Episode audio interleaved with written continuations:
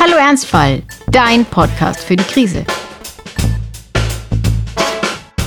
Mit Judith Werner und Franz Hinzel.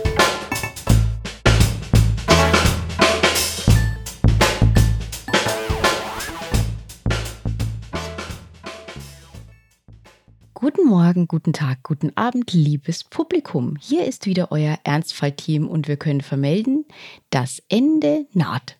Beziehungsweise es ist schon da. Wir haben abgegeben. Das Buch. Schon wieder. Was es mit dieser kryptischen Aussage auf sich hat, erzählt euch jetzt der weltwuscheligste und natürlich beste Podcast-Co-Host des Landes. Servus Franz. Was heißt hier wuschelig? Nur weil ich jetzt hier so ein 1,20 Meter langes Frotteehandtuch anhab und mich eigentlich fühle wie so ein, wie so ein Mönch. Äh, aber wuschelig bin ich, ja okay, ich bin wuschelig. Ich bin, ich bin zerstrubbelt, ich bin äh, gar nicht mal so am Ende, wie es vielleicht Ich? scheint. Wie du, genau. äh, nee, wir, wir haben das Buch nochmal abgegeben. Ja.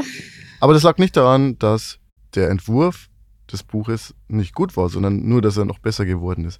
Was wir damit sagen wollen, ist, wir haben jetzt die Lektoratsphase hinter uns, wo wir unser Buch mit Anmerkungen zurückbekommen haben. Judith, du glaubst mir das immer nicht, aber es ist wirklich so wie in diesem Lied, ich bin Klempner vom Beruf, wenn man quasi eine Kleinigkeit ändern will, dann muss man manchmal einfach die Wand aufstemmen, um, um, Ja. um den Rohrbruch zu beseitigen. Und das ist immer das Schöne, wenn man so über ein Wort diskutiert und sich dann überlegt, ja, das kann man schnell machen, da gibt es einen Quickfix und am Ende merkt man, dass die Seite dann komplett anders aussah, als sie vorher mal war. Das ist eigentlich, eigentlich ist die Frage jetzt, ob wir nicht eigentlich einfach ein zweites Buch geschrieben haben jetzt. Ja, also ich würde sagen, so schlimm war es nicht, aber wir hatten eine sehr sportliche Deadline, muss man sagen. Judith hat sich vorgenommen, das nochmal zu betonen. Ja, ich finde, das war wirklich eine kurze Zeit. Aber wir haben es immerhin geschafft, es abzugeben. Die Frage ist halt nur, wie es jetzt weitergeht. Ähm, es passieren jetzt Dinge mit diesem Buch. Es wird auch gelayoutet und ein Titelbild haben wir schon. Das kann man auf unseren jeweiligen Webseiten auch übrigens bewundern. Vielleicht sollten wir das mal generell hier ein bisschen promoten. Also ich habe meine Website endlich neu gelauncht, judith-werner.de. Hast du jetzt Und- ein Theme gefunden? Äh, ich, ich habe eins gefunden und dann habe ich die Wände des Themes aufgestemmt und es so lange verändert, dass es jetzt nicht mehr responsiv ist, glaube ich. Also das Beste wäre, ihr schaut es auf einem Mac-Laptop an. Dafür Ja. habe ich es optimiert. Aber nur dafür. Ähm, aber nur Sobald dafür. sich ein Pixel verändert, geht das Ganze Äh, ich habe tatsächlich noch ein paar äh, Layout-Probleme, was Abstände und so angeht. Das, äh, das ist richtig. Also wenn es Martin auf seinem großen äh, Bildschirm anguckt, dann ist irgendwie der Header noch ein bisschen verschoben und äh, auf der mobilen Ansicht kleben die Sachen etwas nah beieinander. Aber im Leben geht es ja nicht nur um Optik, wenn es auch viel um Optik geht. Du wolltest Äh, Werbung daher- machen für die Webseite. Wie ja, heißt ich die wollte. denn? Das habe ich ja schon gesagt. Du hast ja wieder nicht Sag's zugehört hier. Judith-werner.de. Mhm. Judith-werner.de. Genau. Was Und, findet man äh, denn da drauf? Oh Gott. Äh, äh, Das ist das Rabbit Hole der Werbung. Wenn du mal Wenn anfängst, ich mal ja, anfange, dann da ähm, erzähle ich nicht alles, was es über mich zu wissen gibt. Das war auch nicht Sinn der Webseite, deswegen das passiert da im Podcast. Das passiert im Podcast, genau. Deswegen habe ich da auch keine Ausführungen zu politischen Themen oder äh, veranstalte sonstige Rants, sondern das ist tatsächlich nur einfach die Darstellung meines äh, publizistischen Schaffens, wenn wir so hochgreifen. Eine wollen. Werkschau. Eine, eine Werkschau. Und äh, eine kleine Werkschau gibt es auch bei dir. Also wenn ich schon für mich Werbung mache, dann können wir auch für dich Werbung machen. Deine Website heißt nämlich wie? Ja, also ich habe keinen Bindestrich. Ich, ich heiße franzimsel.com, weil ich bin international. .com. Mhm. Hast du eigentlich eine englische Sprachversion für die Seite? Nee, habe ich nicht. Ich habe eine englische Version von meinem LinkedIn-Profil, weil als hauptberuflicher Mensch bin ich ja viel Englisch unterwegs. Ähm, aber auf der Webseite zeige ich vor allem, was ich so mit meiner deutschen Muttersprache mache, nämlich Bücher schreiben und Artikel schreiben und so Zeug. Und ähm, deswegen, also im Wesentlichen kann man auf meiner Webseite nur mich sehen, als ich noch jünger war und die ja. Lederjacke von meiner Frau hatte und im Park stand neben einer Ich bin ja Ente. nach wie vor kein Fan dieses Bilds, weil äh, du siehst da auch so verhungert aus irgendwie. Ja? Also, Es war, eine, es war eine gute Phase, da war ich aufgrund von Verzweiflung relativ abgemagert.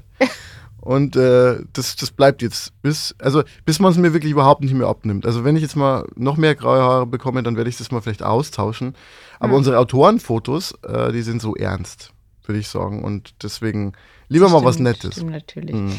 Äh, falls äh, sich äh, die werte Zuhörerschaft hier jetzt äh, fragt, äh, worum es heute geht, äh, es geht um nichts. Wir sind so fertig, also wie wir wissen, nur Teile von uns. Mhm. Du bist so fertig? Ja, ich bin, ich bin wirklich, also ich muss sagen, ich bin jetzt nach, nach diesem Korrekturmarathon einfach geistig so ein bisschen erschöpft. Das finde ich auch gar nicht so schlecht. Ich finde es auch mal schön, sich geistig auszupowern.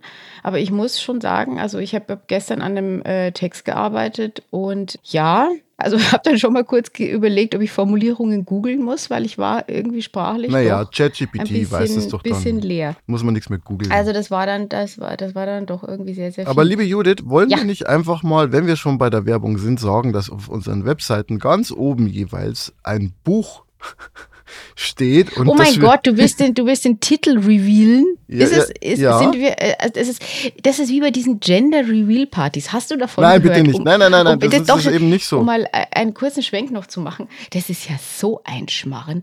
Also, ähm, für Menschen, die in einem glücklichen Zustand sind, dass sie nicht wissen, was das ist, weil es ist wirklich eigentlich kein Ich Wissen, weiß es auch nur von dir eigentlich. Du sagst es manchmal. Ja, also es ist so, dass, wie sich am Englischen schon ablesen lässt, irgendwas, was natürlich aus dem amerikanischen Raum, glaube ich, kommt, aber äh, sich äh, inzwischen wie ein Lauffeuer über die Welt verbreitet. Und zwar ist der Gag der, dass man ja während einer Schwangerschaft irgendwann, äh, du weißt vielleicht wann, wann kann man das feststellen, welches Geschlecht das Kind vielleicht hat? Naja, so genau kann ich das gar nicht sagen, weil bei unserem jetzigen zweiten Kind, das auf dem Weg ist, wo, wir haben ja letztes Mal darüber gesprochen, war es relativ früh und aber noch relativ unsicher und die Tendenz bestätigt sich dann so im Laufe der Zeit. Mhm. Es war auf alle Fälle deutlich vor der Halbzeit. Ja, genau. Und es ist dann so, dass man früher das, weiß ich nicht, Menschen halt einfach mitgeteilt hat. Heute schmeißt man dafür eine Party, vielleicht geht es auch um die Geschenke, ich weiß es nicht. Und was dann gemacht wird, ist, äh, dass das äh, Elternpaar das quasi gar nicht weiß, ähm, weil man kriegt irgendwie, keine Ahnung, einen Umschlag vom Gynäkologen, von der Gynäkologin, in dem das drinsteht. Und andere Menschen machen dann Dinge wie einen Kuchen backen, der ist außen mit Zuckerguss und wenn du den aufschneidest, ist er innen blau oder rosa. Es gibt Sachen, die äh, explodieren in verschiedenen Farben. Und wie man schon an diesem ganzen rosa-blau-Einteilungsding nee, merkt, nee, nee. ist, dass das Judith, sehr, sehr. Judith, Judith. Es gibt die rosa, blau und beige Einteilung. Also rosa sind Mädchen, blau sind Jungs und beige sind privilegierte Kinder. Das stimmt. Das beige Baby ist auch, auch ein. So ein, so ein Meme äh, fast schon, oder? Das ist ein Instagram Trend tatsächlich, dass die Babymode jetzt immer beige ist, weil man will damit Natürlichkeit betonen. Und ich habe auch mal gelesen, das fand ich sehr, sehr treffend, äh, dass äh, die Kinder heutzutage aussehen, als wären sie alle bei Oliver Twist irgendwie. Also so keine Farben, mhm. irgendwie möglichst Leinen und so. Ähm, und dass man irgendwie Farbe aus dem Kinderzimmer verbannt hat, weil es einfach nicht zur Einrichtung passt. Mhm. Äh, aber ja, was ich an diesem Gender Reveal Zeug besonders schlimm finde, ist, dass ähm, man da halt auch immer Videos wieder sieht, wo tatsächlich Leute nicht aus Freude, sondern halt irgendwie aus Trauer zu weinen anfangen. Sehr gern, wenn es ein Mädchen ist. Ich habe auch, als äh, meine Tochter auf dem Weg war, ein, zwei Mal gehört, ja gut, hilft ja nichts. Äh, vielleicht wird es beim nächsten Mal was, so ungefähr, in die, in die Richtung. Ähm, jetzt nicht von nahestehenden Menschen, aber ähm, es gibt noch immer diese Überzeugung, aber was ich interessant... Du, du, kennst noch Menschen, die sowas sagen? Ja, klar. Und es ist aber interessanterweise auch so, dass es jetzt eher die Tendenz gibt, dass die Mädchen das äh, bevorzugte Geschlecht sind. Vielleicht, weil sie zum Mond und zum Mars fliegen können. Äh, das habe ich gestern gelesen. Forscher haben jetzt herausgefunden, dass es ziemlich schlau wäre, wenn man äh, Crews zusammenstellt, dass das einfach nur Frauen sind, weil die einen viel effizienteren Stoffwechsel haben und in jeder Hinsicht irgendwie nicht so viele Probleme machen, sodass die Chance sehr groß ist, dass die, die Crew, die zum Mars fliegt, wirklich komplett weiblich ist, was ich irgendwie schön finde. Jedenfalls, Judith, du lenkst ja massiv ab. Du lenkst ja. Also ich finde, wir haben, also dafür, also unser Ziel ist, dass wir jetzt heute haben, bei, jetzt bei, wirklich, bei zwei also Stunden 40 landen, ohne Inhalt. Wir haben ein Buch unser, geschrieben. Unser Ziel ist, bei einer Viertelstunde eigentlich zu landen. Mhm. Wir haben ein Buch geschrieben. Und soll ich euch was sagen? Das Buch ist pink. Ja, das, also so lila kann man es. Also, ja, es ist Magenta. Schon, ja, es ist ja, Magenta. Nein, Mag es ist ein bisschen dunkler als Magenta. Es ist ein bisschen heller als, es es ist heller als Magenta. Nein, aber es ist, aber es ist bläulicher als Magenta. Es ist wir wissen noch eigentlich nicht genau, wie es aussieht, weil Bildschirmvorschauen nicht so akkurat sind und man auf den Druck warten muss. Aber es ist auf alle Fälle in so einem pink-lila Grundton und dann aber auch mit einem knalligen Neongrün obendrauf. Und ich gelb. Sagen, es ist türkis. Ja, ich glaube, wir streiten Wir können uns voll darüber. einigen auf die Farben. Man kann sich ungefähr vorstellen, wie es war, ein Buch zu schreiben mit so unterschiedlichen Sichten auf die Welt. Also ich möchte, Es ich möchte be bevor wir darüber reden, möchte ich noch reden, dass wir eine Falte bei dir entfernt haben. Wir haben eine Falte bei mir entfernt, Ja. das ist richtig. Ähm, äh, vielleicht äh, wollen wir einfach kryptisch bleiben oder sollen wir es erklären? Nein, die Menschen gucken sich ja, gucken sich ja äh, das Bild dann wahrscheinlich auf einer unserer Webseiten an. In diesem Coverbild sind so, also ich finde, es sind Farbschichten oder so Make-up-Schichten, die man so sieht. Man könnte aber auch sagen, es ist wie so ein Vorhangstoff, der so irgendwie gerafft ist. Und es sind so Falten oder es könnte auch geknittertes Papier sein. Also ähm, es, es gibt diese, diese Anmutung, die eben äh, in diesem Hintergrundbild mit drin ist. Und ja, für mich ist ähm, fast wie so eine Folie, die so Falten wirft eigentlich. Wie so oder, oder wie ein das, ja. Das sind so meine Unser ländlichen Buch, das Assoziationen. auf einem von der BayWa gesponserten Silo-Ballen war. Genau diese Assoziation hatte bestimmt das Grafikbüro. Jedenfalls ist dieser Text, der dann da drauf ist, also Überschriften und so weiter, gleicht sich auch an diesen Faltenwurf an, also imitiert den quasi auch im Text mit. Ähm, das versteht jetzt kein Mensch mehr, aber egal, ich rede Es weiter. sieht einfach wie ein kaputtes Buch aus. Es sieht Aber Judith haben wollte, dass ihr Name trotzdem schön war. vornherein kaputt. Genau. Und äh, mein Name lag in der Falte, weswegen mein Nachname geknickt Ja, war. und Judith war was dann mich geknickt. geknickt. Ja. Ja. ich war dann sehr geknickt. Ich habe hab, sogar dem äh, Verlag noch vorgeschlagen, dass ich deine Falte übernehme. Ja. Aber dann haben die gemerkt, man kann mit dem Grafikprogramm relativ schnell einfach Falten entfernen. Ja, und dann kam der Buchtitel und der lautet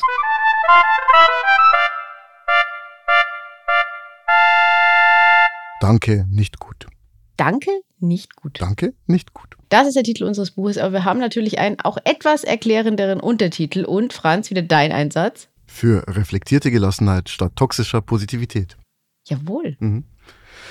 Das ist er. Ja, das ist er. Und wenn wir jetzt den Untertitel schon verraten haben, können wir ja auch vielleicht irgendwie noch ein bisschen mehr darauf eingehen, worum es in dem Buch eigentlich geht. Wir haben das ja immer wieder angedeutet und äh, auch gesagt, dass natürlich Themen dieses Podcasts auch vorkommen, beziehungsweise Themen des Buches irgendwann auch in den Podcast einflossen, Synergien und so.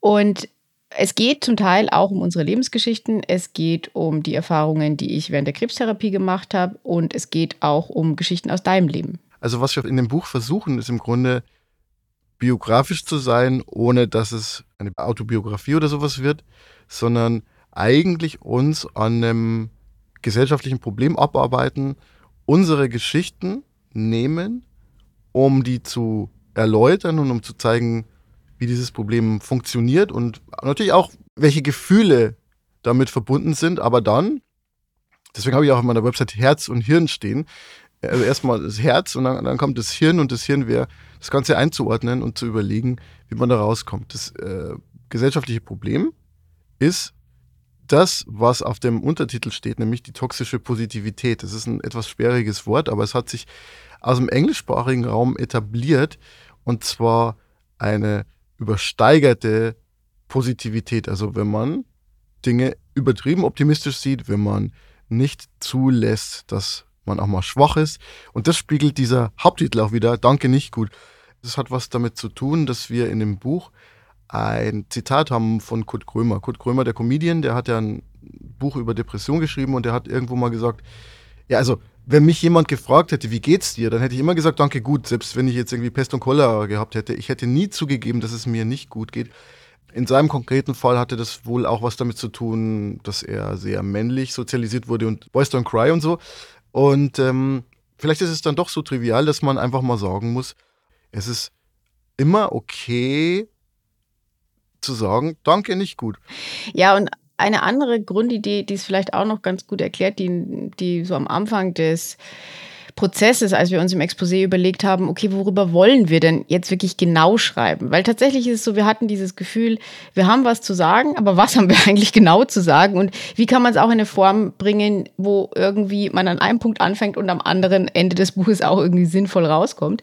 Und tatsächlich war eine der Grundüberlegungen zu sagen, naja, ähm, wir haben mich, die Pessimistin, äh, und die wird, also gerade auch in der Situation mit dem Krebs, aber auch in anderen Lebenslagen, immer mit so komischem, ja, Positivität, Überoptimismus zugeballert. Mit Dingen wie, du musst nur dran glauben, dann wird's schon. Äh, Habe ich auch hier drüber gesprochen, dass, äh, dass es so Diskussionen irgendwie auf der Chemostation gab, dass man, wenn man an die Chemo glaubt, dass einem die hilft, dann hilft die auch besser und all solche Dinge. Und ähm, das soll auch nicht bedeuten, dass mentale Zustände und äh, was, die, was die Psyche macht, nicht Einfluss auf den Körper hätte. Natürlich hat sie das. Aber das treibt in manchen Bereichen sehr, sehr komische Blüten. Und tatsächlich war deswegen die Überlegung, wie kann man denn, wenn man, und ich sage es jetzt mal so, so schlagwortartig, wie wir es uns dann aufgeschrieben haben, wie kann man schlau sein und einen klaren Blick auf die Welt haben, so definieren wir das jetzt mal, und trotzdem eben nicht pessimistisch sein. Ausgehend von, wie kann ich es schaffen, obwohl ich irgendwie Statistiken lese, grundsätzlich irgendwie das Gefühl habe, dass alles am Untergehen ist, wie kann ich trotzdem nicht komplett verzweifelt werden? Und da sind wir dann letzten Endes wieder bei so einer philosophischen Grundfrage äh, angekommen, die auch Kant schon gestellt hat, nämlich was können oder was dürfen wir hoffen? Genau, also Kant hat es auf die Religion bezogen. Bei uns gibt es keine religiöse Pointe, dass wir plötzlich Jesus finden, sondern wir finden was anderes, nämlich dieses Konzept der reflektierten Gelassenheit, dass wir natürlich komplett alleine erfunden haben. Nee, Moment, das waren die Stoiker. Ähm, wir, wir, versuchen so ein paar antike Weisheitslehren auf die Jetztzeit zu münzen und uns zu überlegen, vielleicht ist Gelassenheit die Antwort auf die übersteigerte Positivität, aber auch über, auf die übersteigerte Negativität. Aber was heißt das denn konkret? Was ist reflektiert an der reflektierten Gelassenheit? So, und das, das sind so die Grund, Begriffe, in denen wir operieren. Wir werden bestimmt noch sehr viel in diesem Podcast darüber reden, aber wir freuen uns jetzt erstmal. Genau, und es kommen, es kommen noch ganz viele andere vor. Also ähm, der Dackel kommt vor, natürlich. Ja, ja. Die äh, kotzende Ente kommt vor. Die kotzende Ente kommt vor. Je nachdem, wie es mit den Rechten aussieht, kommt auch Bernd das Brot vor. Denn auch genau. das ist äh, etwas, mhm. was wir gelernt haben. Äh, Bücher schreiben und Sachen zitieren ist ein Knochenjob für die Lektoren. Genau, es gibt das schöne Prinzip des Schmuckzitats. Das mhm. heißt, das sind Zitate, die man nicht so komplett einbindet, sondern die da so einfach stehen. Also so, wenn man, man kennt das, wenn ein Kapitel geht los und dann kommt erstmal also Man lernt viel über dieses Thema Urheberrecht. Tatsächlich befinden wir uns in der Zeit, in der das Thema Urheberrecht ja aus verschiedenen Seiten in Beschuss geraten ist. Wir haben über AI geredet und wie werden eigentlich diese ganzen Sprachmodelle gefüttert und so. Und als Content Creator freue ich mich dann doch immer, wenn Dinge geschützt werden. Und ich freue mich auch über die VG Wort, die äh, schön aufpasst, dass meine Texte so verwertet werden, dass ich dann am Ende auch Geld bekomme. Ja, aber ich glaube, ein Zwei-Zeilen-Zitat aus einem Lied von, ich weiß gar nicht, ob wir das überhaupt noch drin haben, aber keine Ahnung, Bruce Springsteen. Sag's nicht, sag's nicht, sag's nicht. Okay, toll, ja, super. Jetzt ist, ich sehe, mein Kontostand geht runter. würde ich jetzt mal irgendwie, weiß ich nicht. Ich glaube nicht, dass der auf die 250 von uns angewiesen ist, aber. Das heißt, wir dürfen also von reichen Menschen beliebig nehmen, Judith. Judith Robin Hood Werner, klar. Mhm, mhm. Ja, warte mal, bis du selber reich bist, dann wirst du das aufs Blut da, verteidigen. Davon gehe ich nicht aus. So. Denn für alle Menschen, die sich jetzt fragen, äh, ob man mit Bücherschreiben reich wird, ähm, also es wäre uns sehr daran gelegen, dass es passiert. Von daher wir haben uns da mal informiert, selbst wenn es ein Spiegel-Bestseller wird, können wir unsere Daytime-Jobs jetzt nicht aufgeben. Wollen wir beide aber auch gar nicht. Definitiv Von daher nicht, ist, das, äh, ist das ja auch ganz gut. Ähm, tatsächlich ist aber wirklich trotz, also ich finde, das ist schon auch, was man beim Bücherschreiben wissen muss. Ähm, wie viele Leute leben in Deutschland tatsächlich, also wie viele deutsche Autorinnen und Autoren leben davon? Ich glaube, es war eine, es war unter 100 irgendwie. Also, also wirklich gut. Also du musst wirklich sehr, sehr viel publizieren. Also vor allem, es reicht auch nicht, einen Bestseller zu haben. Du musst schon so Schirach-mäßig alle du ein bis nachlegen. zwei Jahre musst du eigentlich wieder einen rausbringen. Und dann läuft es irgendwann mal, ja, aber äh, also wir reden da wirklich von den, von den äh, zumindest verkaufsmäßigen Top-Leuten, ähm, die davon wirklich ein, ein sehr gutes Auskommen haben. Von daher, äh, wir, werden, wir werden der sonstigen Arbeitswelt auch weiterhin erhalten bleiben sagst du jetzt? Mal eine Frage, würdest du das denn auch wollen? Also sagen wir mal, es würde gehen, sagen wir, du kämst in diesem Bereich, würdest du das machen wollen? Zum jetzigen Zeitpunkt auf keinen Fall. Ich habe ähm, sehr, sehr viel Spaß gerade an meinem Hauptjob äh, und äh, da, da, das ist einfach zu spannend. Also ich wüsste dann auch nicht so wirklich, was ich anfangen sollte ähm, den ganzen Tag über, denn de facto kann man vielleicht an so einem Buch oder an anderen publizistischen Projekten so drei, vier Stunden schreiben ja, und dann ist es Mittag und dann fange ich mit dem Aperol an. Und ähm, also ich, ich, persönlich liebe es, äh, in Teams eingebunden zu sein. Ich meine, ähm, auch wenn es uns viel Blut, Schweiß und Tränen gekostet hat, äh, gemeinsam das zu schreiben, war es natürlich trotzdem eine schönere Erfahrung, als äh, komplett allein auf sich gestellt zu sein. Ich mag Teamwork sehr, sehr gern und die Vorstellung, da einfach nur in meinem Landhaus zu sitzen, irgendwie kaum Kontakt mit der Außenwelt zu haben und irgendwie alles passiert in meinem Kopf ich, also ich weiß, dass ich das lange hatte als Fantasie, aber ich weiß auch, dass mich das kaputt machen würde. Mir geht es, würde ich sagen, ähnlich, aber auch wieder nicht ganz so. Also ich glaube, ich kann dieses äh, mit, mit mir selber allein aushalten äh, inzwischen schon sehr, sehr gut. Also ich brauche jetzt nicht immer die Ansprache mit anderen. Also ich wurschtel auch gern mal vor, vor mich alleine hin. Ich habe aber schon auch gemerkt, dass es auch mir insgesamt nicht gut tut, wenn ich zu sehr in meinem eigenen Kopf bin, ähm, weil ich auch dazu neige, dass dann äh, Probleme plötzlich entstehen, die es vielleicht gar nicht gibt. Also von daher glaube ich auch, dass dieses, also allein und nur schreiben fände ich schwierig, zumal und das ist auch was ich, also ich habe ja mein, mein Poesiealbum zu Hause beim Rumräumen, äh, fällt mir das irgendwie immer mal wieder in die, in die Hände und da steht drin. Also aus der Kindheit aus, oder? Genau, ja, also mhm. aus der ersten oder zweiten Klasse. Da steht mhm. drin, dass mein Lieblingsfach Rechnen ist. Ich weiß nicht, was damit mhm. los war. Ähm, und äh, da steht aber eben auch, was ich äh, werden will. Also ich wollte unter anderem Lehrerin werden damals noch. Äh, da wusste ich noch nicht, dass ich äh, Gruppen von Kindern nicht so mag. Aber ähm, ich sagte Gruppen, ne? Ich habe schon immer, mhm. das möchte ich, möchte ich betonen. Ich mag einzelne also ich möchte Kinder jetzt, sehr Ich möchte jetzt mal sagen, Judith war vor kurzem hier und ähm, also ich war ein bisschen enttäuscht, weil eigentlich dachte ich ja, sie besucht mich, aber eigentlich hat sie nur meine Tochter besucht. Ja. Und die ja, ist süß. Wir hatten Spaß. Wir hatten absolut Spaß, vor allem als sie ohne Vorwarnung mitten mittendrin einfach anfing, O Tannenbaum zu singen, da bin ich einfach vor Lachen vom Stuhl gefallen, weil ich kann passieren. damit kann passieren. einfach nicht gerechnet äh, habe in diesem, in diesem Moment. Ähm, genau, aber was ich da auch in diesem äh, Poesiealbum geschrieben habe, war, dass ich äh, gerne eine, eine Dichterin oder eine Schriftstellerin werden würde. Mein Vorbild war natürlich Astrid Lindgren. Mhm. Da habe ich mir das wahrscheinlich schon so vorgestellt, dass man das dann irgendwie die ganze Zeit macht und nichts anderes. Und ich muss auch sagen, dass es in diesem Buchprozess schon so war, dass ich die Tage, an denen ich keine anderen Termine hatte, ähm, weil ich an einem Tag in der Woche eben in keinem meiner Brotjobs arbeite, dass diese Tage für mich sehr, sehr wichtig waren, weil ich da eigentlich am meisten geschafft habe zum Schreiben. Und an dem Punkt unterscheiden wir uns auch einfach, äh, würde ich sagen. Also du bist jemand, der schreibt dann am Feierabend vielleicht noch mal so für eine Stunde. Höchstens. Genau. Und ähm, kommt aber mit diesen kleinen Einheiten gut äh, zu, zu, zu, Rande. Und für mich ist es so, ich brauche da so, ich brauche diesen Freiraum, um dann sagen zu können, so und jetzt schreibe ich und dann haue ich aber halt 4000 Wörter. Ja, aber ich hau dann halt ein halbes Kapitel an so einem Nachmittag ja. notfalls halt auch raus. Und äh, das ist dann nicht unbedingt schlecht. Also das muss man natürlich noch überarbeiten, aber für mich sind es so diese, äh, also in den großen Etappen komme ich da tatsächlich irgendwie besser klar. Mhm. Und ähm, ich bin auch jemand, der sich seinen Tag, also ich meine, der Dackel strukturiert meinen Tag schon. Also da brauche ich jetzt, da brauche ich jetzt nicht so viel unbedingt noch an Meetings, die mir das irgendwie vorgeben. Mhm. Ähm, und trotzdem ist es so, wenn ich, glaube ich, nur in, in my head, also irgendwie nur in meinem Kopf wäre und dann irgendwie schreibe, das wäre jetzt vielleicht auch nicht so ganz äh, der Weg.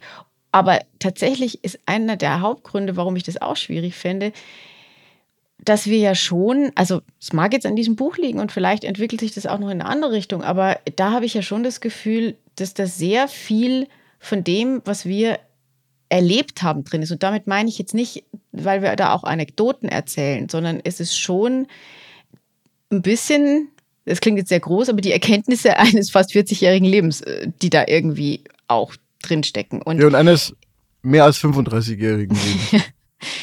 Und ähm, ich glaube, dass ich, oder ich, ich weiß, dass ich dieses Buch mit 20 nicht hätte schreiben können.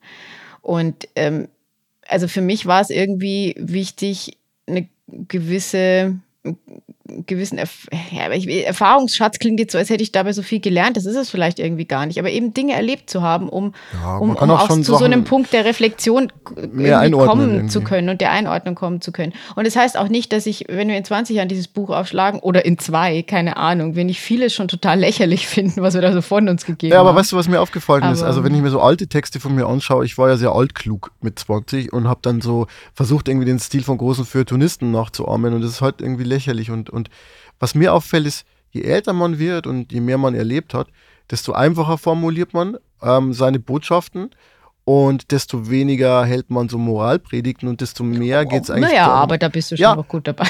aber weniger geworden. ja, stimmt. Bei einem normativen Konzept äh, ist natürlich das Sollen das zentrale Wort, ja. Aber ähm, ich, ich, ich würde schon sagen, dass ich das versuche dann zu belegen. Genau, du stellst keine Behauptungen auf, das mache eher ich, glaube ich.